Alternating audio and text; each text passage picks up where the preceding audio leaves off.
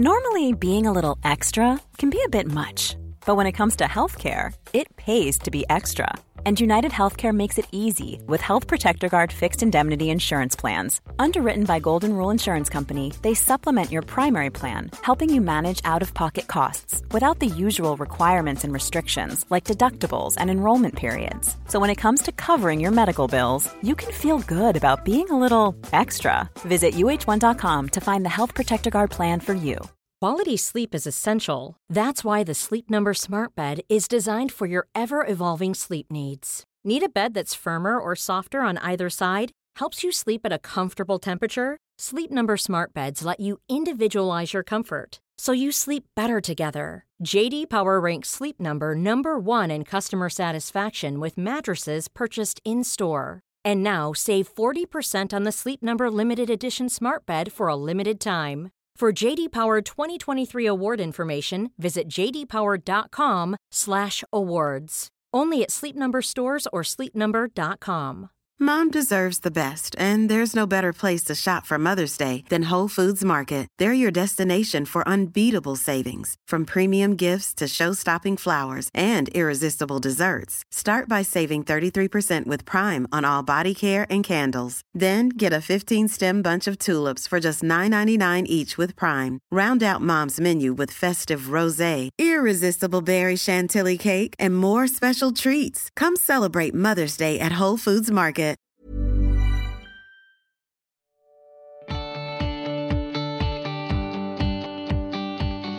Hola, soy María Gallego y estás escuchando Inside Beauty, un podcast de belleza y estilo de vida. Soy periodista, experta en comunicación y una auténtica adicta a la cosmética. Tanto que da igual si estoy en Vietnam, Nueva York, Londres o París, pero tengo que perderme, desviarme de la ruta, para buscar nuevos productos y nuevas marcas beauty. Arranca la segunda temporada y con ella un nuevo episodio cada semana. En ellos encontrarás recomendaciones top e invitados que me inspiran a diario. ¿Me acompañas?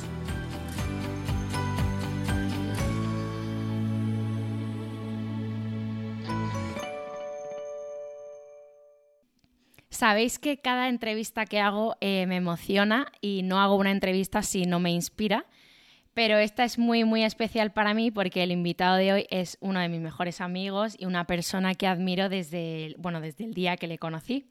Él es Javier Pérez, al que conocí en la universidad, estudió periodismo y bueno, yo estudié ADE, pero coincidíamos siempre todas las semanas en las clases del máster de comunicación y gestión de moda donde vivimos unos años increíbles juntos. Pudimos visitar eh, Inditex eh, en Arteixo, pudimos ir al Museo de Valenciaga, eh, viajamos a Milán, a París y bueno, todavía nos seguimos riendo un montón de todas esas anécdotas que, que tenemos de esos viajes y que esperamos retomar pronto cuando ya se pueda viajar y bueno, cuando Javi consiga un hueco en su agenda, que ahora nos contará. Em, Recuerdo también que antes de ser su amiga, eh, yo le miraba siempre en clase y, pensaba, pero ¿cómo puedes saber tanto de moda? Eh, sabía identificar cada desfile, sabía quién era cada diseñador, eh, cualquier cambio que había habido en, cualquier marca de lujo o de, fast fashion, ¿no? Y, mm, y bueno, pues desde ahí yo ya le admiraba, luego ya nos hicimos amigos y, bueno, por eso le, tenía, le quería tener en el podcast, por eso y por su trabajo, que ahora nos contará, pero creo que es un trabajo súper interesante, muy movidito, eh, pero también creo que muy enriquecedor y bueno, del que se puede aprender. También me parece siempre guay en este podcast dar eh, otras opciones de trabajos y puestos que no son los habituales y que no son los típicos de siempre que, que ya sabemos, ¿no? y que, y que, bueno, que para la gente joven y que siempre hay mucha gente que no sabe qué hacer o qué estudiar o, o en qué formarse o por dónde empezar a hacer unas prácticas, pues yo creo que puede ser también interesante. Así que eh, le voy a dar la bienvenida a Javi. Eh, Javi, bienvenido, no hace falta que te lo diga, pero bueno. Muchas gracias, María, muchas gracias por la introducción. eh, me enrolla un poquito, pero es que, mm, o sea, no te podía presentar de otra manera porque tenemos mil cosas que contar y, hemos vivido muchas cosas juntos. Y, mm, bueno, eh, cuéntanos un poco si quieres em, cuál es tu puesto actual. Eh, bueno, yo puedo decir que has estado, estuviste eh, en ese moda y en Vogue estuviste haciendo también estilismo, pero bueno, quiero que nos cuentes un poco cómo, cuál es tu puesto actual. Ahora Javi trabaja en North Six, que también nos contará cómo funciona esa empresa, eh, a qué se dedica, pero eh, bueno, tiene clientes súper potentes como son pues Nike, Dior, Louis Vuitton, Zara, Massimo Dutti y L'Oreal o Saint Laurent, ¿no? Eh, bueno, Bottega Veneta, que también llevamos unos años que está como en, auge. Así que cuéntanos un poco eh, qué es lo que haces. Sí, pues yo soy eso, como has dicho, soy producer en Norsix.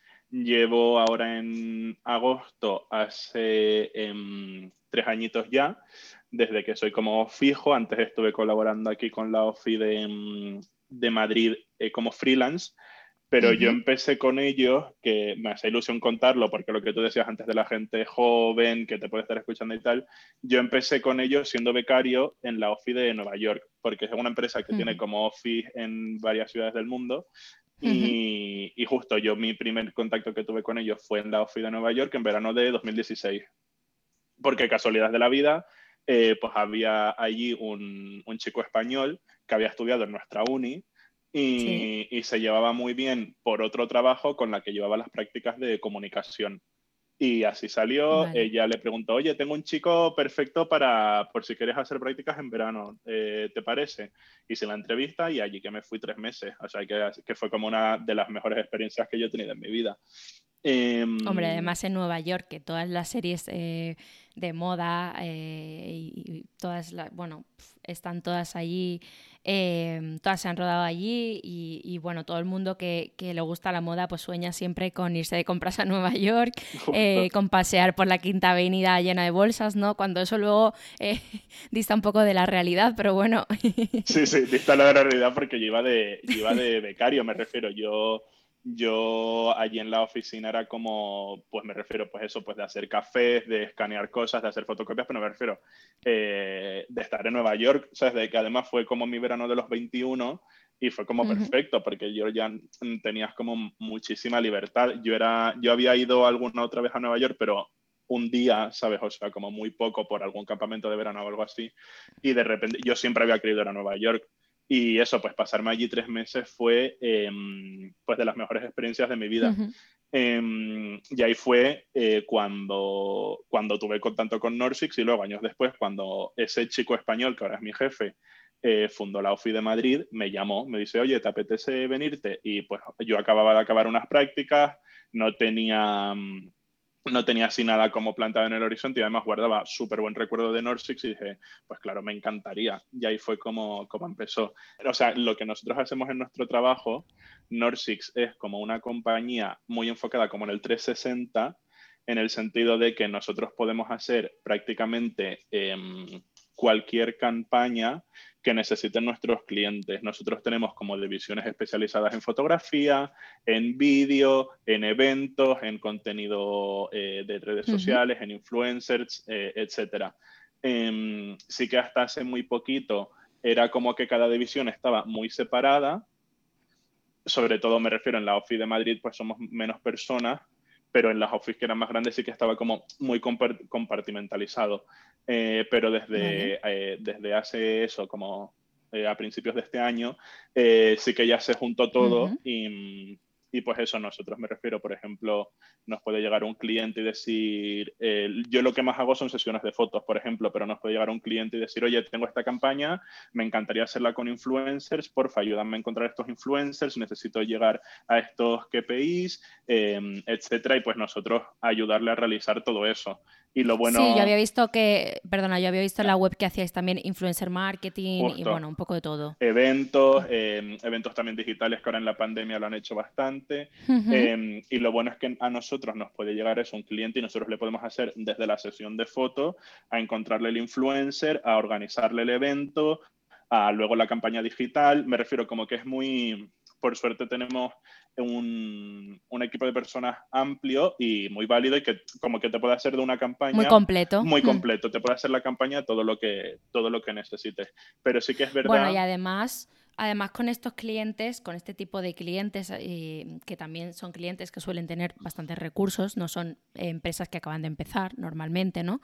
Eh, también ellos claro, quieren, em, les yo creo que les puede gustar más coger una agencia o, una empresa que les pueda hacer todo y que todo vaya en consonancia, es decir, no hacer un evento y que no tenga nada que ver con la campaña de influencer o que no tenga nada que ver, ¿no? O sea, quiero, quiero decir que todo vaya eh, acorde a, ese briefing que te da la empresa y, bueno, a, sus ideas y a lo que tienen en mente. Justo, justo, justo, eso me refiero para los clientes. Todo depende de lo que ellos quieran. Igual sí que prefieren hacer un evento con X compañía porque llevan años haciéndolo y, lo entiende mejor, pero me refiero, es, el, punto fuerte es eso, que una misma empresa eh, te puede hacer eso, el, toda, toda la campaña entera. Sí que es verdad que Norsix eh, nació como productora de fotografía de moda, Em, y nació, pues eso, hace 20 años, eh, pues rondando por casualidades de, la vida, rondando el 11S, fue cuando lo fundó el jefe, muy jefe. Y, y, a partir de ahí, pues se fue expandiendo y ahora tenemos la OFI de Nueva York, en Los Ángeles, Londres, París, eh, Roma y Madrid. Madrid fue ahora la última, eso pues en 2019. He dicho antes tres años y no, no son tres años, son dos.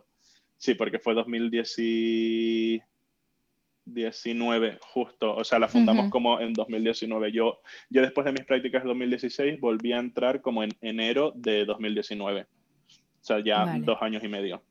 Facebook leads the industry in stopping bad actors online. That's because they've invested $13 billion in teams and technology to enhance safety over the last five years. It's working. Over the last few months, they've taken down 1.7 billion fake accounts to stop bad actors from doing harm. But working to reduce harmful and illicit content on their platforms is never done. Learn more about how they're helping people connect and share safely at about.fb.com/safety. Entonces, eh, como has dicho que lo que más haces tú son sesiones de foto, cuéntanos un poco cómo es tu trabajo, cómo es tu día a día. Mi día a día, no tengo como un día a día como tal, la verdad. Por suerte, me refiero, a mí eh, en parte me gusta, porque lo, una de las cosas buenas que tiene mi trabajo, yo creo, es que tienes como la parte de viaje, de em, moverte por muchos sitios, conocer a muchísima gente, pero también tienes de vez en cuando la parte de oficina, que también, o cuando viajas tanto, se agradece. De repente, pues, se agradece tener pues una semana o dos semanas sin salir de Madrid. Y pues eso, pues eh, cuando estoy de oficina estamos seguramente o preparando un proyecto al que nos iremos próximamente. Eh, pues, la siguiente semana, justo, o cerrando, o cerrando para facturar uno que acabamos de hacer. Vale. y, luego también todas las cosas de, oficinas nuestras internas, pero eso, nuestro, yo diría que mi trabajo más que día a día te lo puedo decir como por procesos. Vale. O sea, mi, mi trabajo está centrado sobre todo en, de cara al cliente en tres procesos, que sería eh, primero el prep, que es desde, pues imagínate, nos llega un cliente y nos dice, oye, quiero hacer este shoot en no sé dónde, tal fecha, con, esta con este estilista, este modelo, este fotógrafo, este set designer, quiero estas props, me refiero, nos envían como lo que se llama el brief, como tal. Em, y a partir de ahí, pues nosotros desde ese día hasta la fecha del shoot, que a veces es más corto, a veces es más largo, claro. Eh, nuestro trabajo es hacer todo eso posible me refiero, desde, depende mucho de las necesidades de cada cliente, pero desde asegurarnos que esté todo el mundo disponible y buquearles, em, coger vuelos y hoteles para todo el mundo, asegurarnos que em, si vamos a una localización, por ejemplo, imagínate, yo he tenido un shoot en medio del desierto, pues asegurarnos de que haya mm, baños, de que haya un espacio donde se pueda trabajar, el catering, de que haya mesas para sentarnos, me refiero como lo que se podría llamar como más básico. Sí. Em, pero que al final es esencial. Me refiero, tú cuando vas a eso, pues a, la punta del mundo, al sitio más remoto, eh, necesitas todas esas cosas para trabajar. Necesitas un burro para colgar la ropa, necesitas perchas. eh, necesitas corriente, etcétera. Internet, sí, sí, todo. Todo eso. Entonces, la prep se basa, eh, pues eso, en desde que nos dicen que quieren un shoot tal día con esta gente hasta el día del shoot, podríamos decir. Vale. Todo eso es la prep.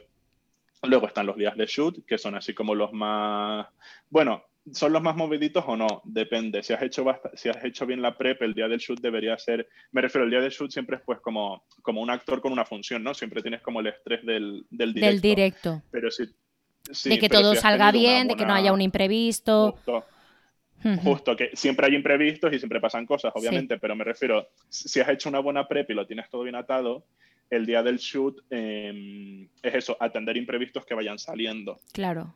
Y pues asegurarte de que todo el mundo esté a gusto, de que, de que los coches lleguen a tiempo, etcétera. Todo, todo eso. Claro, porque además también en estos shootings eh, se junta gente muy diferente y, en muchos casos no se conocen. Entonces, para trabajar a gusto, bien, cómodos, luego cada uno, pues claro, en vuestro caso, que trabajáis con marcas de muchas marcas de moda y de lujo, pues piden fotógrafos eh, conocidos y todo eso. Y claro, aquí también entra un, juego, un poco el juego de egos, ¿no? Eh, en que suele, me imagino que te pasará, porque yo también he hecho muy pocas, pero he también estado en producciones de foto y de, moda y, de belleza y tal. Y, aquí pues entra mucho en juego el papel que ocupa el fotógrafo, el estilista, eh, pues en si hay foto y vídeo, el de vídeo no se puede meter en el de la foto porque entonces el de foto se, enfada y entonces el, el del vídeo dice que no tiene suficiente tiempo para trabajar y bueno,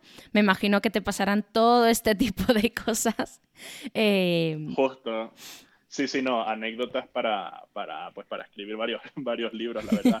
Pero sí, es, muy de... Em, tiene una parte psicológica importante, pero yo creo que en moda todas las personas, me refiero porque al final nosotros estamos como para dar apoyo a los que son como los creativos, pues a los fotógrafos, a los estilistas, a las modelos. Entonces yo creo que todo el mundo que está como detrás de las cámaras en una industria como la moda o en cualquier industria artística, me refiero en cines igual, en igual, tienes una parte psicológica importante porque es lo que tú dices, son egos, es gente acostumbrada a un estándar de trabajo, gente acostumbrada a, a unas cosas y también yo lo entiendo perfectamente, me refiero, nosotros, nosotros nos diferenciamos porque nosotros cuidamos muchísimo a la gente y también muchísimo a los detalles, me refiero, en nuestros sets Eso es siempre huele bien, en nuestros sets siempre están muy bien puestos, con los manteles limpios, me refiero, siempre hay flores frescas, ¿sabes? Como un toque así como de lujo, pero porque también al nivel que nosotros trabajamos, claro. yo lo pienso, si yo viajo mucho, imagínate un fotógrafo de primer nivel, es un fotógrafo de primer nivel, eh, casi todas las semanas de su vida trabaja, entonces, eh, viaja, perdón. Entonces, si me refiero, tú, tú también, tú, Mari, también para, para, tú también has viajado mucho. Me refiero, y no es lo mismo viajar de placer. Hmm. Eh, y no es lo mismo viajar a gusto y de placer que viajar para trabajar. Me refiero porque si tú vas de placer eh, un viaje, imagínate, por un país, eh, distintas etapas, pues si el, el, hotel número 3 está mal, pero solo te quedas una noche, pues te da igual. Pero si viajas todas las semanas de tu vida, sí. al final los hoteles son tu casa y el set es tu oficina. Entonces, eso tiene que estar de la mejor forma posible. Y eso va a hacer que el fotógrafo haga su trabajo lo mejor posible.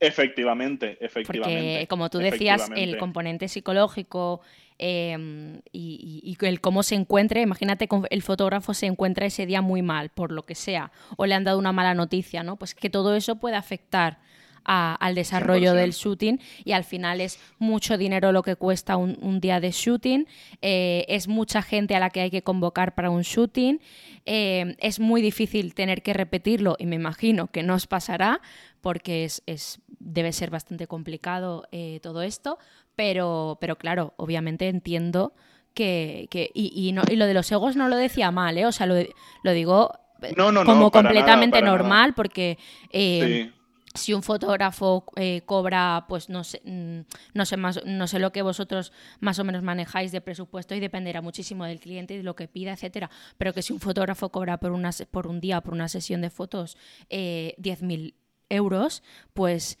eh, es normal que quiera también trabajar a gusto, que no quiera que nadie se meta en su trabajo. Eh, o sea, es normal. Si cobra eso es porque su trabajo lo, lo merece. Justo, y sobre todo porque, me refiero porque muchas cosas, o eh, también sale mucho en los medios en plan, no sé qué mm, cantante pide que haya en su camerino 800 emanems azules, me lo imagino. que, que, una persona normal que no está en el, en el, como en el circuito lo ve y, dice, vaya capricho. Sí, o que estirado, o que... Sí. no necesitas 80 emanems para trabajar. Y, a ver, si te pones eh, lógico y frío, no los necesitas. No es una necesidad básica. ya. No es una necesidad básica, pero por ejemplo, yo, y mira que es una tontería, que yo en, en las producciones soy el, no el último mono, pero me refiero que no se me dan caprichos, no tal, yo, yo estoy como en otra, en otra onda. Yo trabajo mucho mejor si hay Coca-Cola cero, que tú sabes que yo bebo muchísimo. Por ejemplo, una tontería así, justo, una tontería así. Pues esas cosas, esa gente que te digo que igual viaja eh, pues todas las semanas del año, pues al final es que eso es lo, lo que tienes como constante. Claro no sé si me explico, me refiero que si estás todas las semanas en un sitio, si en una semana te vas a tres países, necesitas algo como eh, que, te, que te ancle, que tú digas, vale, esto sé que voy a llegar y voy a tener esto. Y eso es lo que tú decías. A ti te hace ir más tranquilo hmm. y eventualmente tener mejor tu trabajo. Claro, de hecho, eh, yo recuerdo un shooting que hicimos con una marca de belleza muy top y con una actriz, eh, bueno, pues súper conocida de Netflix y de está en todas partes, em, cuando estaba en la revista, que recuerdo perfectamente que para la comida la actriz no era nada estirada, pero para la comida pidió comida eh, vegana, por ejemplo. Eh, y para el desayuno eh, ella no tomaba café, sino era con leche de avena de no sé qué tipo. Y lo que puede parecer a, a, cualquier otra persona estirada es que, claro, ten en cuenta que ella hoy está aquí, pero al día siguiente se iba a Almería a rodar tres meses, al día siguiente se iba a, mm, no sé, a Los Ángeles. Entonces, al final, si tú no tomas las cosas que a ti te gustan en tu día a día, o sea, eso es como tú estás en tu casa. Entonces, si tú en tu casa tomas todos los días un chai latte, pues a ti en la oficina o en tu set te apetece un chai latte. Y si tomas Coca-Cola cero, como es tu caso, pues es lo que te apetece. Entonces, al final Sí, para la gente que no se mueve en este mundo y que no entiende o que no lo conoce, pues puede parecer que es una persona que, pues, que no está bien o que, o que pide demasiado. O bueno, lo que tú decías, las noticias de esta actriz pide antes de, antes de, yo qué sé, mm, de empezar a grabar, beberse no sé qué. O bueno, pues son sus cosas, igual que los cantantes cuando van a a empezar un concierto, pues tienen unas manías rarísimas también algunos, pero son como una especie de rituales también a veces. Justo, justo. Y yo, yo recuerdo que yo tenía una, una, yo tuve una asignatura, un cuatri en la carrera que era Psicología de la Comunicación, eh, que nos la daba el mismo profe que nos dio a nosotros Sociología de Moda. Sí. ¿Te acuerdas? Y, era una asignatura que la enfocaba pues muy bien y era muy interesante. Y llegó y llegamos pues a hablar eso pues, como de los amuletos, los rituales, etcétera. Y había estudios que demostraban que cuando dependía de uno mismo, el hacer o no hacer esos rituales sí que acaba afectando al resultado. Me refiero, tú imagínate, si eh, un deportista antes de tirar un penalti eh, está acostumbrado a dar tres saltos con la pierna derecha, si no los da, como eso depende de él, es probable que eso le afecte. Entonces yo entiendo perfectamente em, todas esas peticiones y me refiero, y mi trabajo es hacerla es hacerlas realidad, que algunas son obviamente pues mucho más fáciles y otras mucho más difíciles, ¿no? Pero claro, me imagino. También lo que te comentaba antes de que nosotros en set pues siempre tenemos velas, siempre tenemos flores, siempre tenemos tal. Al final, cuando los clientes o los fotógrafos nos llaman a nosotros, es a, es a, lo que están acostumbrados, es lo que como el estándar. Ya saben cómo trabajáis, sí. Claro, y también por eso es un punto diferencial, porque igual por eso prefieren trabajar con nosotros y no con otros, o hmm. por cualquier otra cosa. ¿Sabes lo que te quiero decir? Sí, sí, es que no todo en la vida va de presupuestos. Exacto, exacto, exacto. Entonces, em, pues dependiendo eso, nosotros pues justo en eso es algo que incidimos muchísimo, muchísimo. Y, bueno, acabando, acabando la, pregunta que, que, tú y yo, como, como siempre que hablamos, acabamos derivando muchísimo. Claro, claro. Pero eso, de, mi trabajo estaba el prep, el shoot, que es todo esto aquí que hemos hablado, y luego ya por último es el cierre, que es como eh, nosotros... vale, pero perdona, antes, eh, durante el shooting, eh, como tú ya has cerrado y ya has organizado todo, Básicamente, tú llegas al shooting, me imagino que llegas antes que nadie, em, bueno, no sé, verificas que los coches estén como on point, ¿no? En cada localización para que la gente llegue al shooting. Cuéntanos un poco cómo se desarrolla el día, si hay shootings que duran medio día, si son de un día, eh, si son de tres días. Sí, pues eso depende de lo que quiera hacer el cliente. Y otra cosa súper importante que se me había olvidado comentar es que nosotros eh, como productora llevamos como el presupuesto de la mayor parte de la producción. Vale. Entonces, durante la prep eso es muy importante, afinar bien con el cliente qué quieren, qué necesitan para, para, ser capaces de hacer el presupuesto que, que básicamente es lo que eso, pues resume como todos los costes que hay en una, en una sesión. Entonces, eh, el día del shoot, nosotros sí, producción siempre, siempre, siempre debería ser los primeros en llegar y los últimos en irse, siempre. Porque al final me refiero, como nosotros nos encargamos de las recogidas em, de los coches de, que les llevan pues desde el hotel o de su casa al set y viceversa. Eh, pues eso, nosotros mm, llegamos, por ejemplo, a un estudio o una localización y no está montado como nosotros queremos. Lo que, te, lo que te comentaba antes, pues nosotros tenemos que poner las mesas, tenemos que poner las sillas, asegurarnos que esté todo bien, como todo el montaje para que el estudio quede bonito, quede agradable y como sea un sitio pues eh, limpio y que te... No, si, si, no te da ganas de trabajar en él por, eh, por, el día que tengas, pues que estés a gusto y trabajes a gusto y lo tengas todo a mano. Y pues me refiero, yo llego a un shoot para que tú te hagas una idea y pues em, pues mi, equipo de producción y yo, pues nos ponemos a, montar mesas, a montar sillas, a poner manteles, me refiero, lo, menos glamuroso de todo, eh, lo hacemos nosotros. Bueno, luego hablaremos del de eh, el glamour del mundo de la moda el glamour del mundo de la moda es un, melón que hay que abrir totalmente. Eh, pero eso, nosotros llegamos, lo dejamos todo listo, nos aseguramos que el desayuno esté listo del catering, o si no hay catering, nosotros nos ocupamos del desayuno, pues eso. Y luego, pues es recibir gente, pues recibe gente. Ahora, ahora en, tiempos de COVID, pues asegurarte eh, que esté todo el mundo sano, pues si hay que hacer test de antígeno se hace, la gente que se tenga que hacer un PCR porque se la tenga que hacer para viajar, todo eso. Y luego Em, pues ya eh, eso, pues ya, si haya llegado el estilista y está pues preparando la ropa con su equipo, el maquillador y la modelo están de maquillaje, pues ahí depende mucho ya del shoot, de cómo es el cliente, ya lo que pasamos a hacer nosotros. Nosotros siempre eso, asegurarnos de que todo va bien, de que todo va en tiempo. Me refiero a una, lucha em, muy normal en un set el producción yendo a maquillaje a preguntar cuánto le queda a la modelo y siempre son pues 5 o 10 minutos y siempre hay que meter un poco de prisa.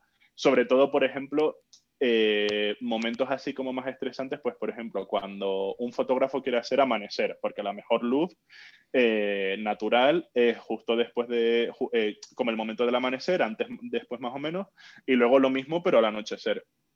Entonces, claro, es luz natural, no lo controlas. E-, ese momento, el momento de luz. Tiene un tiempo limitado, tiene que estar todo el mundo. No dura nada. Sí, no dura nada. Justo. Y, y aparte, eh, para hacer eso, eso es a las seis, seis y media de la mañana. A las seis y media de la mañana tienes que estar chutando. Es decir, nosotros podemos llevar en el set pues desde las 4 de la mañana montando cosas. Entonces, ya que está todo el mundo desde las 4, 5, 6 de la mañana preparando todo, que menos que que estemos todos a tiempo. Que obviamente es muy complejo y pasan cosas y de repente pues el pelo no gusta o hay que repetir el maquillaje o mil cosas. Sí.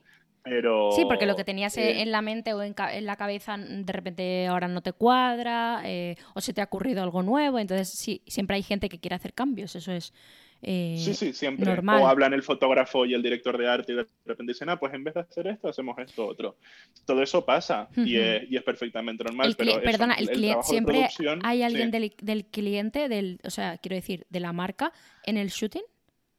Depende mucho. antes antes de la pandemia siempre teníamos a alguien del cliente, siempre. Vale. Y, por lo menos suelen ir, como te diría, como dos, tres personas. Claro. Como mínimo. Em, o sea, en, total, ¿cuánta gente puede haber en un shooting de los vuestros? Depende, depende muchísimo, depende muchísimo. Lo, nosotros hemos, o sea, yo he tenido shootings de ser 15 y shootings de ser 60. Wow. Y, yo también sé que compañeros míos que por, pues porque yo haya estado en otros de vacaciones o tal han tenido producciones igual con vídeo que son más complejos y puede llegar a 100 y llegar a ser 100, 120 personas, literal. Eh, no, no, sin exagerar, literal. Y, mm, pero yo te diría que antes del COVID los clientes viajaban siempre y luego eh, después del COVID depende mucho del cliente, ya no solo del cliente, sino igual pues del departamento o del propio equipo que no quiera viajar o que depende de muchos factores. Ahora eh, viajan, o sea, no es, ya no es como un se da por hecho que viaje el cliente. Ahora que sé, yo me imagino me imagino, esto no lo sé, pero esto son suposiciones mías, que una vez se vuelva a, eh, una vez que ya vaya pasando todo esto, que por suerte tocó madera, parece que ya está acabando, em, ya volverán a viajar, porque para ellos es muchísimo más cómodo pues estar allí. Están más eh, tranquilos también. Están más tranquilos y no solo eso, sino, o sea, ya supervisar, estar seguro de, de qué es lo que quieres, etcétera, sino también lo importante que es estar allí para fomentar la relación pues con X fotógrafo, con X estilista, con X maquillador, ya no por interés, sino me refiero, al final tú lo sabes, este mundo es un pañuelo. Y van a volver a coincidir seguro. seguro, entonces es muy importante. lo que decíamos antes de los egos, sí. en parte es verdad, pero también paradójicamente, eh, suele haber como un ambiente muy nice a no ser que tengas a alguien como muy vivo, alguien como muy particular, suele haber un ambiente muy nice. Eh, por eso, porque uno, obviamente por, por naturaleza, por decir, vale, trabajamos mucho mejor si estamos de buen rollo, de buen humor, no hay, o un ambiente neutro, así de repente pues tienes que estar pendiente de que no sé qué persona tenga su café a tal hora, que también nos pasa De, decir, esta persona quiere un café a cada hora y 20, ¿sabes? O cada 20 minutos tiene que tener un café caliente al lado, también nos pasa. Y para eso estamos nosotros. Pero... Mm, sí que hay un ambiente, o sea, me refiero, es raro encontrarte a alguien que sea como antipático o desagradable. Como mínimo, o sea, yo te diría que todo el mundo es profesional. no, me refiero, no tienen por qué ser súper simpáticos o súper nice, súper abiertos, porque yo también lo entiendo. Porque me, bueno, y porque no todas las personalidades son igual. Exacto, o sea, un, español no es lo mismo que, un inglés o, o, bueno, o cualquier país, da igual. Sí, sí, exacto, pero me refiero, a ver, que hay de todo, como en todos sitios, y sí que es verdad que cuanto más subes, más, como mínimo más te impone la gente, que luego se puede cumplir esa percepción o no. Pero en general suele haber un ambiente pues como muy cordial, ¿sabes? Hay, hay shoots en los que te los pasas mucho mejor, pues porque has conectado con no sé qué persona. Pero eso, es que eso es muy guay, conocer a gente. Eso es muy guay. Eh, guay, con la que conectas en cinco minutos en, en, un shooting, ¿no? Sí, sí, sí, sí. Y luego tienes como ganas de volver a trabajar con esa persona. Entonces yo creo que por eso es muy importante que todo el mundo viaje, ya no solo el cliente, sino a nosotros también nos interesa viajar, al estilista también nos interesa viajar, porque yo de repente igual eh, me llevo súper bien con X persona y dos, tres meses después o en algún momento me dicen, oye, que justo necesito un em, asistente de arte. Y digo, anda, pues yo conozco a un chico que funciona fenomenal y es, es majísimo. O igual a ese chico o a su jefe le dicen, oye, una marca que igual, por ejemplo, no hayamos trabajado nosotros y le digan, oye, que tengo este shoot, pero no tengo a nadie que me lo produzca. ¿Se te ocurre a alguien? Ah, pues sí, pues mira, llama a Norsix porque funcionan súper bien y yo tuve un shoot con ellos y fue fenomenal. Entonces, por eso yo creo que es muy importante como que todo el mundo vaya, Sí que ahora. Es que es como funciona la vida. Hay mucha gente que critica, que critica este tipo de cosas, pero es que así funciona todo. O sea, no es lo mismo tener que buscar una aguja en un pajar a acordarte de una persona que es perfecta para eso y que, y que por suerte la conociste hace, hace mucho, pero te has acordado y te puede valer. Y encima, si te dice que sí, pues tienes la papeleta resuelta, ¿no? Efectivamente, efectivamente. Entonces Em, ahora sí que es verdad que por COVID hay algunos clientes que no viajan, ¿Vale? eh, pero, y entonces en ese, en ese caso nosotros em, somos como, como su punto de comunicación. Me refiero, pues igual somos los que les pasa, una vez haya acabado el maquillador con el pelo, les pasamos fotos, oye, ¿qué opinas?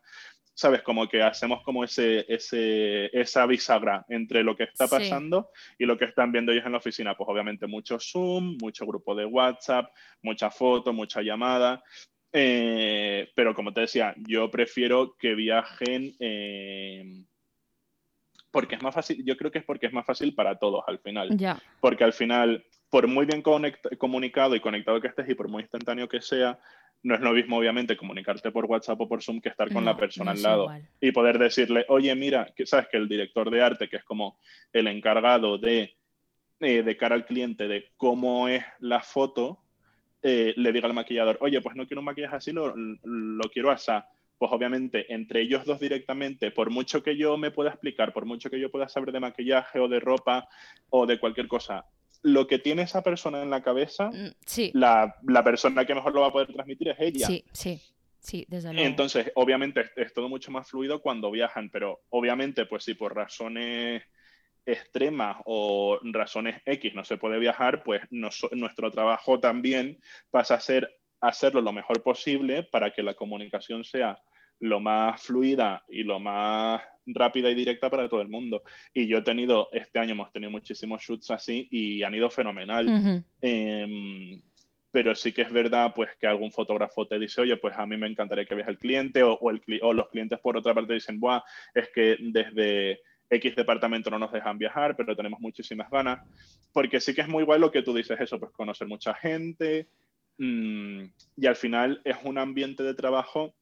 la sesión de fotos es un ambiente de trabajo muy particular, pero es, a mí me gusta, a mí me gusta mucho estar en una sesión porque es como eso, pues un trabajo atípico, pero es creativo, pero también tienes como tu parte, pues así como más de organizar. Es como, y haces de todo. Haces de yo, todo. yo para, yo en sesión, eh, yo eso, pues he estado desde al lado de una modelo porque estábamos chutando verano en invierno, pues al lado con mantas, albornoces, pues una botella de calor para en cuanto el fotógrafo cambie o haya que cambiar algo, ponérsela y que se enfríe, y, y- perdón, y que, se, y que no pase frío. Em, de todo, cortar calles para que la gente no pase, eh, limpiar el suelo, de todo, de todo, pues haces de Llamar todo. porque- tropecientos taxis, ¿no? que yo, llamar tropecientos taxis. que yo lo he hecho eh, también. Justo. Eh, me refiero, porque al final la foto es lo que queda y la foto... Y luego el material es el que es. Y no, Es y no se puede no- inventar otro. No hay otra, por, por mucho retoque que puedas hacer, eh, cuanto menos, normalmente los fotógrafos siempre te lo dicen, cuanto menos retoque haya que hacer, mejor obviamente, porque cuando estás haciendo la foto ya estás ahí y hay cosas que puedes cambiar. Claro. Si lo puedes cambiar ahora, porque lo vas a dejar para el retoque? Que eso puede suponer X dinero más para el cliente. Si estando ahí, me refiero, Claro. al final, por, eh, o sea, a mí, yo que soy mucho pues así de reflexionar y tal, pero me refiero, te das cuenta como de la importancia de lo presencial, del contacto, de estar todos en un mismo sitio y de que por mucha tecnología que haya, no nada sustituye a- al momento de ahora ya las cosas que puedes hacer ahí, por- sobre todo por mucho retoque, que el retoque, ahora igual no tanto, pero cuando nosotros empezamos la uni o los 6, 7 años de antes, el- lo del retoque era un debate importantísimo. Hmm. Entonces, pues también, ya que estás ahí, pues todo lo que puedas hacer en ese momento para que la foto sea como el cliente quiere que sea, pues muchísimo mejor. Mm, O sea, uno, es nuestro trabajo en ese momento y dos, si no lo haces es trabajo que luego se añade a otras personas y dinero. Y dinero. Entonces, es sobre todo, pues, eh, sí, es estar atentos, pues, a lo que pueda pasar, eh, cualquier cambio que haya que hacer, em, pues eso, pues, al final producción, en, como para simplificarlo, pero también siendo lo complejo que es, es como nuestro trabajo es hacer que la foto sea posible. Y eso comprende desde eh, igual pues estar todo el día hablando con el fotógrafo para que esté a gusto o todo el día hablando con el cliente para qué tal, a eh, montar la mesa en la que se va a sentar a desayunar o cambiar el mantel sucio. Sí. Eh, o eso, pues si estamos en una calle y hay una pared que hay que limpiar, pues limpiarla. O como me pasó a mí hace poco en una sesión en un hotel, en un rascacielos, querían hacer una foto contra una ventana ventana del piso, me lo invento, pero piso 60, y hay que limpiar la ventana por fuera, que obviamente eso no lo hace mi equipo, pero tienes que encontrar a la empresa que te la limpie, que te la limpie para ayer, em, etcétera, etcétera, etcétera.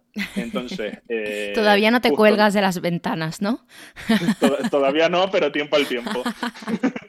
tiempo al tiempo. Pero eso, nuestro trabajo es como para decírtelo lo más simple del mundo y lo más, también un poco, como lo más abierto es hacer que la foto sea posible. Vale. Un poco, me refiero, un poco cueste lo que cueste, un poco. No, no me refiero a dinero, sino un poco como eh, haya que hacer lo que haya que hacer, me refiero, obviamente con limitaciones pues de no nos podemos teletransportar, no nos podemos doblar, eh, no me puedo duplicar, pero me refiero, sí que de producción se espera que se haga todo lo, humanamente posible, vamos a ponerlo así, para que la foto salga como se quiere que salga. Vale, básicamente este, este no es un trabajo tampoco para tiquismiquis. No, no, pero... No, pero, bueno, también puede ayudar mucho a que una persona no sea tiquismiquis. Sí, no, no, pero me refiero, tiquismiquis en el sentido de que, mm, o sea, sí que eh, si se te caen los anillos haciendo algo, este trabajo no es para ti. Porque te digo yo que en algún momento te va a tocar. Eso que no quieres que te toque, te digo yo que en algún momento te va, te va a tocar. Em, pero sí que, por lo menos para trabajar en Norsix, tienes que tener un... Eh, ya en producción, pero más específicamente, te digo en Norsix por cómo trabajamos nosotros. Una atención al detalle, un cuidado, un... Una empatía, ¿no? Una empatía y también eso, pues, eh, eso, eh, estar en un shoot, como me ha pasado a mí de, en medio de Canarias, en medio de la nada, tener eh, un camión de foto, un camión de vestuario, no sé cuántas furgonetas, una caravana para no sé qué, no sé cuánto, y acordarte de, y tengo que tener las flores, o anda, tengo que tener la vela en la carpa del fotógrafo para tal. Como que tienes que ser capaz de pensar como a lo grande, pero también de ir como muy al detalle. Vale. Y porque eso, porque es un poco lo que nos, lo que nos diferencia. Vale. Y mm, eh, te he preguntado antes también que, eh, bueno, ¿cuánto puede ser, cuánto puede durar un shooting, en un shooting corto o un shooting largo? No importa. Depende mucho. Mira, yo los más cortos que he tenido siempre son con niños. Porque los niños, eh, para mí, a ver, depende, pero para mí son como complejos de producir ya porque, para empezar, en la gran mayoría de países del mundo necesitas pedir un permiso porque los niños obviamente no pueden trabajar. Me refiero, por ejemplo, en España, cuando tú tienes a un niño que es modelo, le tienes que dar de alta en la seguridad social. Obviamente tú a un menor así de la nada no le puedes dar de alta. Entonces tienes que, depende del sitio donde sea la sesión o depende del sitio donde sea el niño, tienes que pedir un permiso que son procesos normalmente bastante complejos porque necesitas mucho tiempo que normalmente eh, pues igual no tenemos o mucha documentación y luego te topas con ese muro que con todos mis respetos son los funcionarios, que hay funcionarios fantásticos que te ayudan muchísimo, te, te dan toda la información y da gusto y luego pues está eh, el típico funcionario que eh, ultra cuadriculado, ultra tal, que por una parte está haciendo bien su trabajo, pero también te lo complica muchísimo, ¿no? Y, para mí eso, pues los niños es muy complejo por muchas otras cosas. Pero Hombre, tampoco lo puedes tener 12 horas trabajando. Claro, y, luego es, a lo que iba, el permiso depende ya no de cada país, sino en España, por ejemplo, de cada comunidad autónoma o de cada provincia, el niño puede estar X horas en set según su edad. Hay sitios en los que no hay límite, pero obviamente ya desde, no ya desde nosotros que también, sino ya desde el cliente, que eh, los clientes que trabajan con niños suelen estar acostumbrados a, em, no, justo no te tienen un niño más de 6, 8 horas como muchísimo. También porque el niño no aguanta. Y, entonces no va a salir bien, no va a hacer bien la foto y entonces es como... Eh, es la bola, o sea, sí, se hace bola de nieve. Pero me refiero, yo los shoots más cortos que he tenido es con niños, porque claro, si el, es solo un niño, imagínate, como he tenido yo shoots en estudio de un niño y que el niño puede estar cuatro horas, pues sí, nosotros igual en lugar de estar cuatro horas estamos siete u ocho, pero al final la foto tienes el tiempo que tienes y punto. Y sobre todo, si el país es muy estricto, es lo que hay. Y aunque el país no sea estricto, son las normas que tienes que cumplir. Que siempre hay, pues como todo, pues igual eh, más o menos tiempo de margen, igual me refiero, pues puedes apurar 5 o 10 minutos, pero no puedes apurar más. Y en países estrictos, hay países que de hecho, por ejemplo, en Inglaterra, tú tienes una figura que es la del chaperone, que es literal una persona que va a set y porque muchas veces en, la gran mayoría de países se hace distinción entre cuando los niños están en set y están delante de la cámara. Aunque todo sea tiempo de trabajo, porque quieras o no, aunque están en set y estén descansando, están pues en un lugar de trabajo, si les están haciendo maquillaje, eso ya se considera trabajo, si se están probando ropa, etc. Em, pero sí que, por ejemplo, en Inglaterra hacen esa distinción y tienes a esa figura del chaperón que lo que se dedica es... Em, Mary ha entrado en el estudio a las 8 y 37. Eh, ha desayunado de las 8 y 37 a las 8 y 42, de las 8 y 42, literal, de las 8 y 42 a las 8 y 51 está de maquillaje, eh, está en vestuario de las 8 y 51 a las 9, de 9 y 2 a 9 y 20, look 1, y es así. Como que vela por su, eh, no sé, seguridad, por así llamarlo, ¿no? Que no es seguridad, pero bueno, es... Por, como por su bienestar, bienestar y, sobre, y sobre todo que al fin y al cabo son niños, por muy acostumbrados que estén a hacerse fotos, son niños que, y por mucho que les guste, porque hay muchos niños que les encanta, la gran mayoría de niños con los que nosotros trabajamos les encanta y se lo pasan bien, pero no, no, deja de ser un trabajo. Sí. De hecho, yo conozco una fotógrafa con la que he trabajado mucho y siempre me dice que sus mejores shootings y, con, y donde mejor se lo pasa es con los niños. Sí, o sea, un, un buen niño te, pasas el, te lo pasas súper bien porque al final estás todo el rato como jugando con él y te metes como mucho en su papel. A ver, también te tienen que gustar los niños, obviamente, pero te como que empatizas mucho y, mm, y es como cuando, no sé, pues juegas con el hijo de tu vecino, de tu vecino, ¿sabes? O con el hermano pequeño de tu amiga. Eh, y sobre todo eso, porque volviendo a lo de antes, pues yo hay niños que, que eh, he estado mucho con ellos y ya les tienes hasta un poco de cariño, ¿no? Y ya, pues los clientes, si igual han chutado con ese niño desde que es bebé hasta que ya es adolescente y ya no parece un niño, ya pues entra en otra liga, le ven crecer. Claro. ¿Sabes? Ven a un niño, pues igual desde que tiene eso, dos años hasta que ya tiene 11, 12 y ya tiene pues otro cuerpo, otra postura y claro, ya no te vale igual para un shoot de niño. Claro, claro, claro, claro. Pero entonces, claro, a los niños lo bonito es eso, que lo ves crecer. Pero eso, sobre todo por eso, yo los shoots más cortos que he tenido son con niños. Luego, yo un shoot normal te diría que depende, pero una jornada normal sueles, desde que yo entro al estudio hasta que me voy, pueden ser 10, 12 horas, es normal, menos, es, o sea, cuando yo estoy 8 horas y está hecho, es fantástico pero yo te diría que 10, 12 horas. Es fantástico, pero no suele pasar. no, no suele pasar. Pero yo te diría eso, que 10, 12 horas es lo, lo, lo normal. He estado más, he estado menos. Y, y, luego ya, por ejemplo, yo tuve un shoot hace poco, el que te comentaba en Canarias, que teníamos que, eh, shootábamos en una isla, hacíamos amanecer. Eh, ese día teníamos que cambiar de localizaciones como dos o tres veces. Em, de ahí cambiábamos de isla, que eh, además, pues obviamente no todo es, siempre es como, siempre, siempre pasa como la opción más complicada, por supuesto.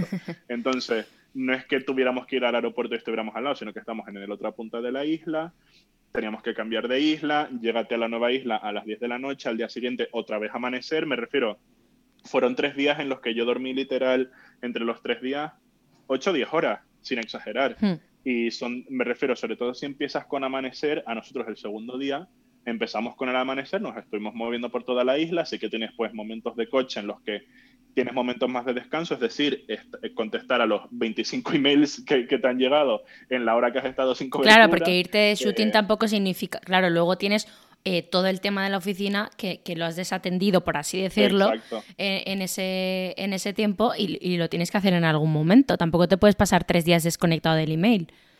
Exacto, exacto. Entonces te haces pues eh, ese trabajo de oficina, lo que igual en la oficina eh, haces en una hora yendo a buen ritmo, aquí te lo tienes que hacer en los 20 minutos que tienes de coche. y estás, estás en un coche que yo antes decía, no, yo en un coche no puedo leer, eh, te acostumbras, es lo que hay, no, te queda otra, no te queda otra. Ay, me em, encanta. y eso, y pues por ejemplo ese día nosotros empezamos de amanecer, que eh, amanecía, yo creo que eran como las seis y pico de la mañana, estábamos en el sitio desde las cuatro y algo, y nos, dieron la, y nos dio la noche por la tarde. Ya. O sea, fueron como 12, 14 horas. Y se hace bien, ¿eh? Porque me refiero, eh, si el shoot va bien, al final llega un punto, también te acostumbras. Me refiero, en, si eso te pasa en tu primer shoot, como eh, pues mi primer shoot cuando trabajé con ellos, no cuando estaba de becario, sino Sí. ya cuando era freelance, sí que, sí que fue bastante complejo, pero al final llega un punto de que es un poco rutina. Ya. ¿sabes? Me refiero igual que hay gente que está acostumbrada a que trabaja de 8 a 6 con una hora para comer en medio, su media hora para desayunar, sus descansos para fumar, etcétera, y de ahí, eh, me refiero, al final el ser humano es un animal de costumbres, de ahí no le sacas. Yo sí que aguanto bien dos o tres jornadas seguidas de 12 14 horas, ya, no más, porque obviamente también tenemos un, Un límite, sí, sí, sí, sí, sí. eh, pero volvemos a lo que te decía antes, al final estás allí para hacer la foto, sabes que son tres, cuatro días de cansancio, de mucho esfuerzo, de mucho trabajo. Pero a la vez está todo el mundo a una, ¿no? Y es muy guay, en plan. Exacto. eh, o sea, todo el mundo está deseando de ver ese resultado, ese trabajo, estás deseando luego que salga a la luz, porque claro, lo que a lo mejor Exacto. hacéis ahora sale en tres meses, o salen dos, o salen seis, no, no lo sé, pero bueno, que, que es, es guay que todo el mundo esté intentando dar lo mejor de sí mismo para que ese trabajo salga eh, pues increíble, ¿no? Y mucho más cuando son este tipo de marcas que he mencionado antes, que son marcas increíbles y que, mm, bueno, pues que está todo al detalle para, para que queden guays. Eh, ¿Nos puedes decir dónde ha sido o, o cómo ha sido el mejor shooting? No digo que nos digas eh, pues para qué cliente ni nada, pero no sé, alguna localización increíble, algún país muy guay, eh, algo que recuerdes eh, muy bonito. Sí, mira, pues yo justo te diría que me río porque me hace gracia, pero justo yo te diría que las mejores localizaciones, las localizaciones en las que más se te va la olla o se te, te explota la cabeza de lo bonito, de decir, ¿qué hago aquí donde estoy? Para nosotros son las más complicadas, porque obviamente son las que llevan más logística. Claro. Pero yo, yo recuerdo, ah, yo, yo le tengo mucho, mucho cariño a mi primer shoot, aunque sé que, por ejemplo, mi jefe lo pasó bastante mal. Sí que fue muy duro, pero yo le tengo cariño pues por ser el primero y porque fue pues eso, pues en, en el desierto en Marruecos y pues fue espectacular. Era... Y eso que no estábamos como en un desierto que fuesen como kilómetros y kilómetros de desierto, era más bien como uno que era muy cerca de la costa y había mucha duna, pero aún así era espectacular. Y yo me acuerdo que una de las cosas que nosotros solemos hacer antes de que llegue el cliente o el fotógrafo es ir a ver la localización in situ. Eh, nosotros antes, cuando estamos en la oficina, antes de viajar, siempre intentamos mandar a alguien que haga fotos más recientes de lo que pueda haber en Internet o de lo que podamos tener nosotros archivadas, que es lo que se llama hacer un scout. Entonces, está como el scout de foto que haces, pues imagínate, cuatro días antes de que Sí, sean las fotos, porque- o dos o uno. Porque esto es como cuando reservas un apartamento en, en un 100%. eh, en internet y luego llegas, ¿no? Y lo que te llega es de, o sea, lo que hay es lo de AliExpress, ¿no? 100%, 100%. Entonces tienes que, que asegurarte de que eso es real. O bueno, o de cómo es para poder organizarlo lo mejor posible. Efectivamente, efectivamente. Más que nada es saber eh, cómo está en ese momento. Y si Ujú. sirve, me refiero, para eso lo haces, porque si lo haces cuatro días, una semana, 15 días antes de que sea el shoot, pues tienes tiempo de reacción o de mejorar ese sitio lo máximo posible o de adaptarlo o de buscar otro. Pero me refiero al, a- a- en ese primer shoot que yo hice, eh, mi jefe y yo nos fuimos con el local, que para nosotros son súper importantes cuando nos vamos a otros países, las productoras locales de allí, eh, pues nos fuimos con el local a hacer el scout por el desierto en quad. Entonces me refiero que parte de tu trabajo sea irte por el desierto en quad, es fuerte, es, es fuerte, es guay. ¿sabes? Justo, sí, sí, es, es buenísimo. Este de podría ser la cara del glamour de la moda. la cara del glamour, entre comillas, de la moda, sí. Sí. O, por ejemplo, este que te digo de Canarias, que duerme muy poco, también. Y mira que yo soy de allí, pero es que allí hay localizaciones muy guays y ese fue muy chulo también. Otro que recuerdo muy bien fue uno que hicimos en Estados Unidos, en, eh, como en un pueblo, a- estaba como a una hora o algo así de San Francisco, que son paisajes increíbles. Son paisajes increíbles. sí.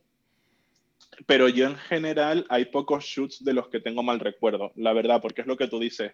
eh, está todo el mundo a una, todo el mundo trabaja y trabaja bien para que salga. Yo en general, de, de, casi todos los shoots tengo buen recuerdo y sobre todo yo, yo, para lo que es este mundo, no llevo mucho, llevo dos años y medio. Y estos dos años y medio que yo llevo en la empresa no he sido producer. Yo llevo, yo llevo siendo producer, eh, pues dentro de poco voy a ser un año.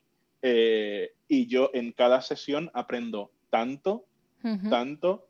Me refiero, eh, ya no es el salto, obviamente, que yo he dado desde que empecé hasta ahora, que es enorme y en muy poco tiempo, sino también del año pasado a ahora yo me noto pues muchísimo más suelto, muchísimo más tal, pero es que en la sesión que tengo la semana que viene sé que me va a pasar algo con lo que voy a aprender que no tiene por qué ser malo. ¿Sabes? No es que eh, alguien pierda el vuelo y haya que buscarse la vida, no, sino que pasa, siempre pasan cosas por las que aprendes y, y pues te hacen ser mejor y, tomar los siguientes proyectos de mejor manera. Sí, porque te hace ser más resolutivo también.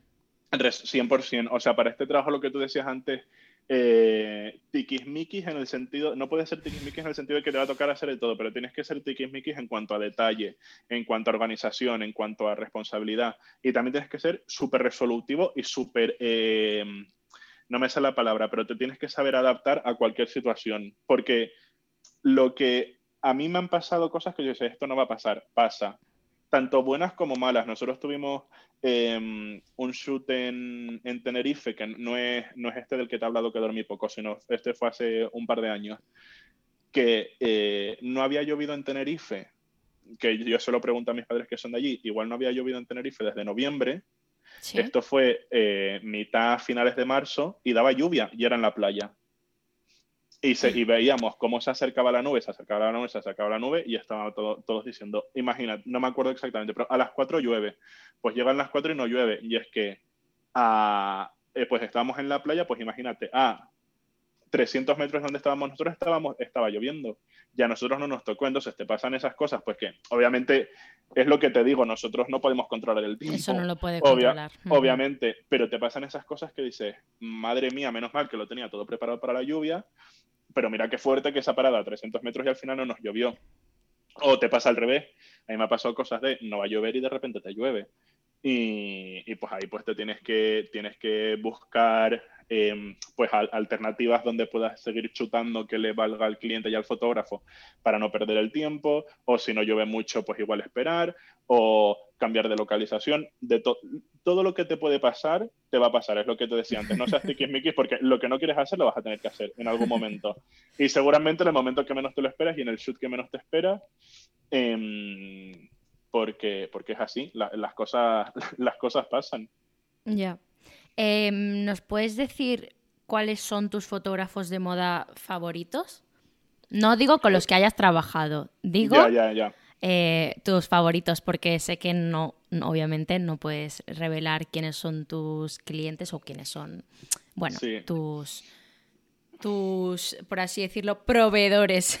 Sí, exacto. No, eh, yo mi foto, esto ya, esto ya obviamente es muy personal, pero mi, mi, fotógrafo personalmente favorito, a nivel general, yo te diría que es Nick Knight. O sea, Nick Knight em, tiene trabajo que a mí, a mí me ha cambiado la forma de ver fotos, de forma de ver imágenes. O sea, suena exagerado, pero es así. Luego, obviamente, como todo el mundo, pues Maisel tiene trabajos que te explotan la cabeza. Hmm y que yo, pues en, el, en, el, en las prácticas que hice justo antes de entrar en Norsix, em, me tocó empaparme de, eh, por suerte, o sea, fue una oportunidad increíble empaparme de todos los números de Vogue USA y de Vogue Italia del 2000 al 2010 y literal me los vi todos los todos los que, o sea, los 120 que son en 10 años y 240 porque eran dos ediciones y pues eso, Meisel tiene unos editoriales en Vogue Italia en esa década que tienen una inteligencia, un comentario. Me refiero que la gente, lo que tú dices, que el glamour de la moda o lo frívola que es la moda, y son tan mordaces esas fotos, tan brutales. Y para mi sorpresa, vi que los había producido el jefe de mi compañía, me refiero no mi jefe de aquí de Madrid, sino el, fundador de la compañía. Pero eh, ves como unas ideas de, de Meisel, de los estilistas, de la propia Carla Sochani, que, que te vuelan la cabeza. ¿Sabes? O sea, de pues ese, ese, ese, editorial mítico de la cirugía plástica con Linda Evangelista. o a mí me, me, marcó otro que no era tan que no era tan no es tan conocido yo hasta que no me metí así a fondo en el archivo no lo había visto pero hay uno que era como el estilo de, de las celebridades de los 2000 pues los chicos sin camiseta, las chicas con el pantalón súper bajo enseñando el tanga, con el bolso delante, eh, con el perro dentro del bolso y el Starbucks en la otra mano. Muy Paris Hilton eso. Súper Paris Hilton con el, el, el chándal ese de terciopelo de Juicy Couture y todo eso salió en un Vogue porque lo bueno que tener esos editoriales de Meisel eran que reflejaba pues cómo estaba la sociedad en ese momento, gustase o no, porque al final cuando hizo el de la cirugía plástica era como, hay imágenes que son muy visuales, muy explícitas, pero al final la, cirugía plástica estaba en, en todos sitios. Y ya no la cirugía plástica, sino lo que hablamos antes, pues, por ejemplo, del retoque. Em, entonces, yo te diría que Nick Knight y Maisel son mis, mis favoritos. Luego también aunque ya no me gusta tanto una época, me gustó muchísimo Steven Klein. y, Steven Klein además fue, em, esto sí ya te lo puedo contar porque fue hace muchísimo tiempo, además a ti te lo he contado mil veces. Eh, yo llegué a Nueva York un domingo, eh, fui a la oficina, pues hacía, haciendo prácticas tal, y ese miércoles me dicen, oye, que se ha caído una persona del equipo, necesitamos que vayas a esta dirección y allí que fui yo, pues me cogí, miré cómo tenía que ir en metro, me fui al metro eh, y de repente llego y era, ah, yo no sabía lo que iba, y era un shoot de eh, Italia hmm. con Lara Stone y Steven Klein y yo que era un niñato de 21 años, que eso no había estado en Nueva York en mi vida, fue como, no sé, o sea, me chocó muchísimo me refiero, yo obviamente ahí fui a trabajar y trabajé muy bien y tal, pero yo por dentro estaba diciendo, a esto venía yo, a Nueva York. Sí. Que luego no, no todos los shoots son así, o sea, no todos los shoots no, de hecho, yo siempre te eh. estoy diciendo, pásame foto.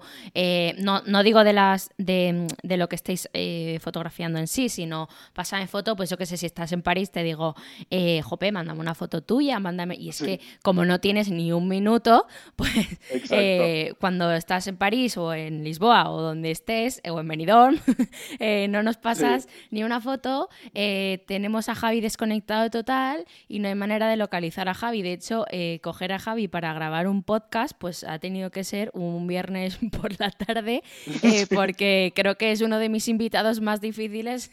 no, la verdad es que nos, me has dado un montón de, opciones, la verdad. Esto hay que decirlo. Pero es verdad que, sí, que tú a lo mejor puedes estar en un sitio eh, que te impacta tanto que tú solo harías fotos y fotos y fotos para recordar, pero es que sin embargo tienes que estar trabajando. Exacto, exacto.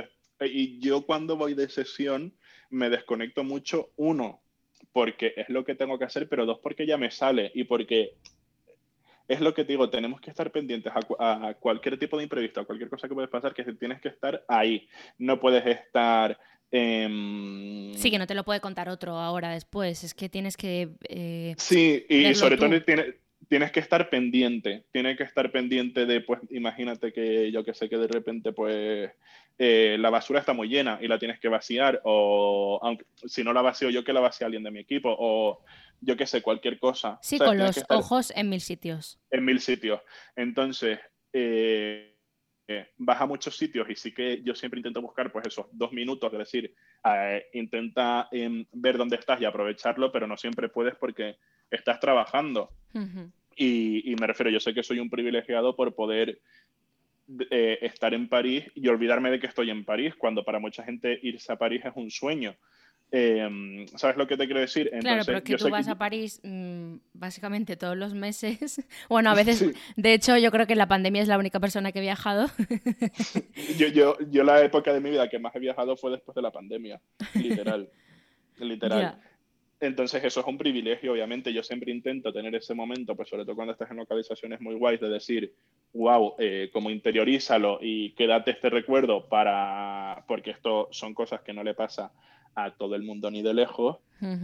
Pero yo, estás en otro mood, estás en otro, estás en otra onda, no es como cuando te vas de turismo ni mucho menos, porque estás, estás a otra cosa.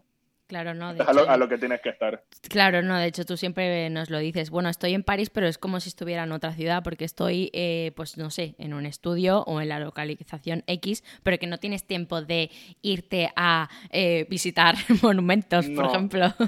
A, ver, hay veces que sí, y es muy guay. Hay veces que sí, y es muy guay porque. Eh, me refiero yo, nosotros tuvimos un shoot, por ejemplo, en Islandia y fuimos a ver ballenas y luego fuimos a ver auroras boreales. Que no vimos ni ballenas ni, ni auroras boreales porque como que no era la época. Pero sí que hay veces que tienes como esa, esa posibilidad de, de vivirlo un poco como viaje. Vale.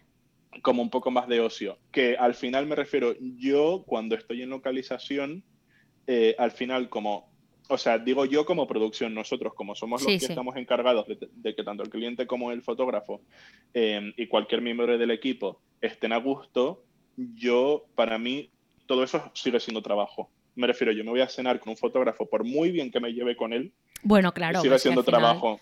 Sí, porque tienes que estar pendiente, pues eso de que esté a gusto, de que esté, que estás un poco en tensión, por así decirlo. O sea, que no, no es como estar con tu mejor amiga y tomándote una cosa No, exacto, exacto, exacto, exacto. No estás como, o sea, obviamente no es lo mismo que estar en Que puedes estar muy a gusto y puedes estar aprendiendo mucho y puedes estar, eh, no sé, te puedes estar contando una anécdota increíble, pero que al final no dejas de estar alerta, ¿no? No, exacto, no dejas de estar eh, un poco en mood trabajo, aunque el mood trabajo igual lo tengas en un 20% en lugar del 100% que es el resto del viaje, eh, sigues teniendo como ese rollo de, vale, sabes muy bien como cuál es tu lugar, me refiero, como siendo producción, en ese sentido tiene una parte mm, como más de logística, más de organizar, más de etcétera, que te hace como ser responsable de muchas cosas mientras que pues igual los creativos son como más eso, pues creativos y tienen como otras preocupaciones. Entonces yo igual estoy, es lo que tú dices, estoy disfrutando muchísimo de una escena con un fotógrafo que me está contando pues X anécdotas, nos lo estamos pasando muy bien porque ya has conectado como en un nivel personal, pero yo ya estoy pensando, vale, pues en cuanto nos vayamos de aquí tengo que pillar el taxi, el taxi lo tengo que pagar no sé cómo, etcétera. Claro. Pero que igual que le pasa, yo que sé, eh, a un padre de familia cuando se va de, viaje con su familia y ha organizado el viaje. ¿Sabes? Me refiero, tienes como esa parte como de ser el, responsable y el ejecutor, pero que eso no quita, por supuesto, que puedas disfrutar de muchas de las cosas que te pasan, pero sí que tienes siempre como ese chip activado, que a mí no se me quita hasta que no, no hasta que yo no llego a mi casa, sino que igual hasta que no llega todo el mundo a su casa, y ya, ya sigues con ese chip, pero es más como modo oficina, pues de revisar mails, de estar al tanto, pero ya obviamente al no estar allí es otra, otra película. Pero te digo, no yo no me quito, ese, yo desde que, desde que la primera persona de la sesión coge el avión hasta que la última, lo, hasta que la última llega, tienes ese chip porque eres responsable de todos los procesos que van a ir pasando en ese, en ese camino. Vale. Eh, ¿Y tus modelos favoritas de, bueno, de pasarela o de, o de cual, bueno, de, foto al final, ¿no? De lo que, de lo que quieras, de foto, de, o sea, de editoriales, de pasarela, de, no sé, las que más te gusten. de e-commerce, de e-commerce también. A mí, a mí de toda la vida eh, me ha encantado Kate Moss, como a todo el mundo. Me refiero a como decir, yo que sé que en tu plato favorito es la tortilla española, pues sí, pues como, o los macarrones con tomates, como la opción fácil. Pero es verdad. Eh, y de ahora me gusta mucho Mona Tugart. Me, me, gusta mucho el rollo que lleva. Sí, ahí eh, coincidimos. me encanta, me encanta. O sea, de hecho, me encanta. De hecho, yo tengo una cuenta de, Instagram que no es eh, pública, por así decirlo, o sea, que es como solo para ese tipo de cosas. Y, y, mm, siempre subo todas las fotos que hace, por ejemplo, para Zara, que, que eh, la verdad es que eh, siempre que entro en la web está y digo, jope, en plan, ¿cómo pueden tener en Zara una modelo como ella, ¿no? Que es ahora mismo, bueno, que Mona ha desfilado para las grandes de, lujo y, y, bueno, en, en todo tipo de pasarelas. Entonces, parece que tenerla en un e-commerce, pues me parece un lujo y al final no nos podemos olvidar de que es fast fashion. Entonces yo creo que es eh, algo increíble y Mona me encanta porque me encanta su cara, me encantan sus fotos. Eh, me gusta esos rasgos que tiene que un poco son difíciles de averiguar eh, de dónde es si no lo lees. y, bueno, dinos, dinos que, me, que me, yo me enrollo también. No, no, te juro. Eh, sobre, a mí de Mona eso me gusta mucho que es como... Mm, tiene mucha personalidad, pero también es como súper versátil. Súper versátil y te la ves haciendo pues como, como de todo. Y, mm, y sí, yo te diría que así como esas son como mis modelos que yo digo, wow, me encanta, me encanta esta chica. A mí me encanta, últimamente estoy muy, muy, muy in love también con Adut, que, bueno, la verdad es que ha ganado un mogollón de premios en los últimos años y ha sido portada de, un montón de revistas. Me encanta, me encanta seguirla en Instagram porque aunque muchas veces pues puede estar sí en hotelazos y bueno, pues en una vida como pues, de eso, de lujo, ¿no? Y, pero al final también la veo muy natural para ser una modelo que ahora mismo está a ese nivel. Eh, y los stories que comparte con su familia, o sea, son cosas que, te hacen empatizar también con la persona y, ver que, pues que no puede estar siempre eh, en su casa, por ejemplo, ¿no? que hay, sacrificios también en el mundo de la moda y, como en cualquier otro. Y, es una chica que me encanta, que me, me encantó en uno de los últimos desfiles de Versace. Eh, me ha encantado, o sea, es que me gusta en todos los desfiles, que bueno, aparte tiene unas piernas eh, que son un sueño. Em, me gustó mucho cuando desfiló para Valentino. Eh, bueno, es que es una, es una tía espectacular y, bueno, no me extraña que haya ganado tantos premios eh, los últimos años. Justo, sí, es que cuando se ve mucho eh, cuando una chica lo tiene, tiene ese algo que suena como súper tópico, pero es verdad, sobre todo cuando las ves posar o las ves desfilar, se nota muchísimo cuando una chica vale en el sentido de que pueda ser una Kate Moss, un... Yo que sé, ahora por ejemplo, ¿cuántos años lleva Mika trabajando? Pues muchísimos, pero Mika mm. tiene ese algo mm. como un poco más atemporal que, que no te extrañará, me refiero, no te extrañará verla en 10 años en otra campaña, porque tiene como ese algo eh, que mm, que funciona, que, que, que gusta, ¿no? Que, atrae. Que atrae. y, y, esas son las chicas que a mí, me, a mí me gustan, porque al final, por desgracia, como todo en la moda, eh, la gran mayoría de modelos vienen y van. Igual las chicas están muy de moda una o dos temporadas y luego ya se quedan, se, seguirán trabajando y, y, trabajando muy bien pero ya llega otra chica y que es como la nueva y la que todo el mundo quiere trabajar, etcétera. Y te digo, en general, la gran mayoría siguen trabajando y siguen trabajando en muy buen nivel, pero em, a mí las chicas que me gustan, las que les veo ese potencial de decir, wow, esta chica eh, se, lo que ponga por delante lo puede hacer. Porque es el trabajo de modelo, yo, yo siempre lo digo, eh, es muy duro sobre todo al empezar, que igual te tienes que ir de tu ciudad a un piso en París o en Londres con otras 20 modelos, con tus inseguridades, con sus, con sus inseguridades, y al final es un trabajo psicológicamente muy duro porque está todo el mundo todo el rato opinando de tu apariencia. Y tú al final estás todo el, todo el rato pensando en tu apariencia, pues en lo que comes, en cómo te maquillas, en cómo sales del desfile con el street style, em, en, uy, mira esta chica que igual la han buscado para esa campaña que a mí me tenían opcionada porque a ella sí y a mí no. Eh, yo me refiero, yo a las modelos les tengo muchísimo respeto por eso, porque lo veo como la gran mayoría de trabajos en la moda, que al final lo que hablabas tú, yo, tú del glamour, el mundo de la moda es muy duro y no es nada, o sea, puede serlo, pero en regla general no es tan glamuroso como la gente se lo piensa. Y por eso digo que yo a las modelos les tengo muchísimo respeto y, no las envidio para nada, porque su trabajo eh, lo veo como súper complicado eh, mental y físicamente, la verdad. Eh, ¿Y las, em, las Hadid te gustan? Las Hadid estoy un poco cansado de la Hadid. Hombre, la verdad es que están en todos los desfiles. En todos sitios, que son muy buenas. A mí, yo soy más de Vela que de Gigi, por ejemplo, pero son, hay que, yo entiendo perfectamente que gusten tanto y sí que las veo que pueden tener ese potencial de seguir trabajando dentro de 15 o 20 años. Pero ahora mismo es como, ves una campaña con las Hadid y es como, ¿de verdad no había otra modelo? Porque sobre todo, porque igual pasa igual no la siguiente campaña de la revista, pero a la siguiente o a la otra van a volver a aparecer, lo sabes y te las esperas. Y luego hay, por ejemplo, de, de, por ejemplo, Prada es muy de New Face, siempre sabes, hmm. no sabes lo que te, quién te va a salir o quién les va a abrir el desfile. Esas marcas que pulsan yo entiendo perfectamente que una marca quiera Gigi porque están seguros de que Gigi les va a ayudar a Gigi como ejemplo, pero que porque Gigi también es celebrity. Sí, Sí, y también porque me refiero a Gigi como ejemplo de persona que vende, ¿sabes? Igual que entiendo que las marcas quieran ponerte una celebrity, una Selena Gómez, una Natalie Portman, lo entiendo perfectamente. Pero a mí lo que me gusta de la moda, eh, y tú lo sabes, son como esa parte más vanguardista, más inesperada. Esas, mis fotos favoritas de Vogue o de, o de Nick Knight, por ejemplo, son esas fotos, pues eso, que no te esperas eh, que eso sea una foto de moda, ¿sabes? Esos bodegones de Irving Penn, em, de la chica que le cae la leche por encima, o el de la abeja en el labio, ¿sabes? Son cosas que dices, pero ¿cómo?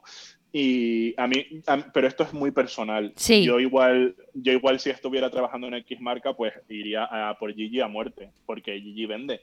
Claro. Y eso que te aseguras. Pero a mí personalmente me cansan un poco. Pero te digo, eso es súper personal, súper personal. Espero que estéis disfrutando tanto como yo de la charla con Javi.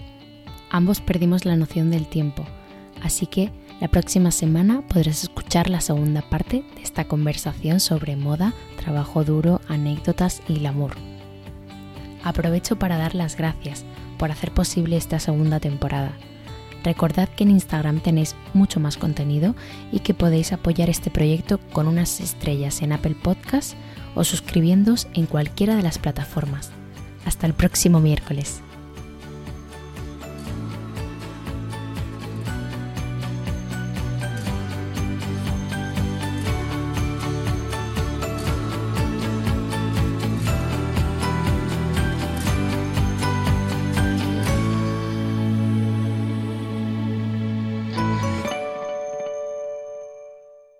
Facebook has invested $13 billion in teams and technology to enhance safety over the last five years. Over the last few months, they've taken down 1.7 billion fake accounts. Learn more about their ongoing work at about.fb.com/safety. Want flexibility? Take yoga. Want flexibility with your health insurance? Check out United Healthcare Insurance Plans. Underwritten by Golden Rule Insurance Company, they offer flexible, budget friendly medical, dental, and vision coverage that may be right for you. More at uh1.com.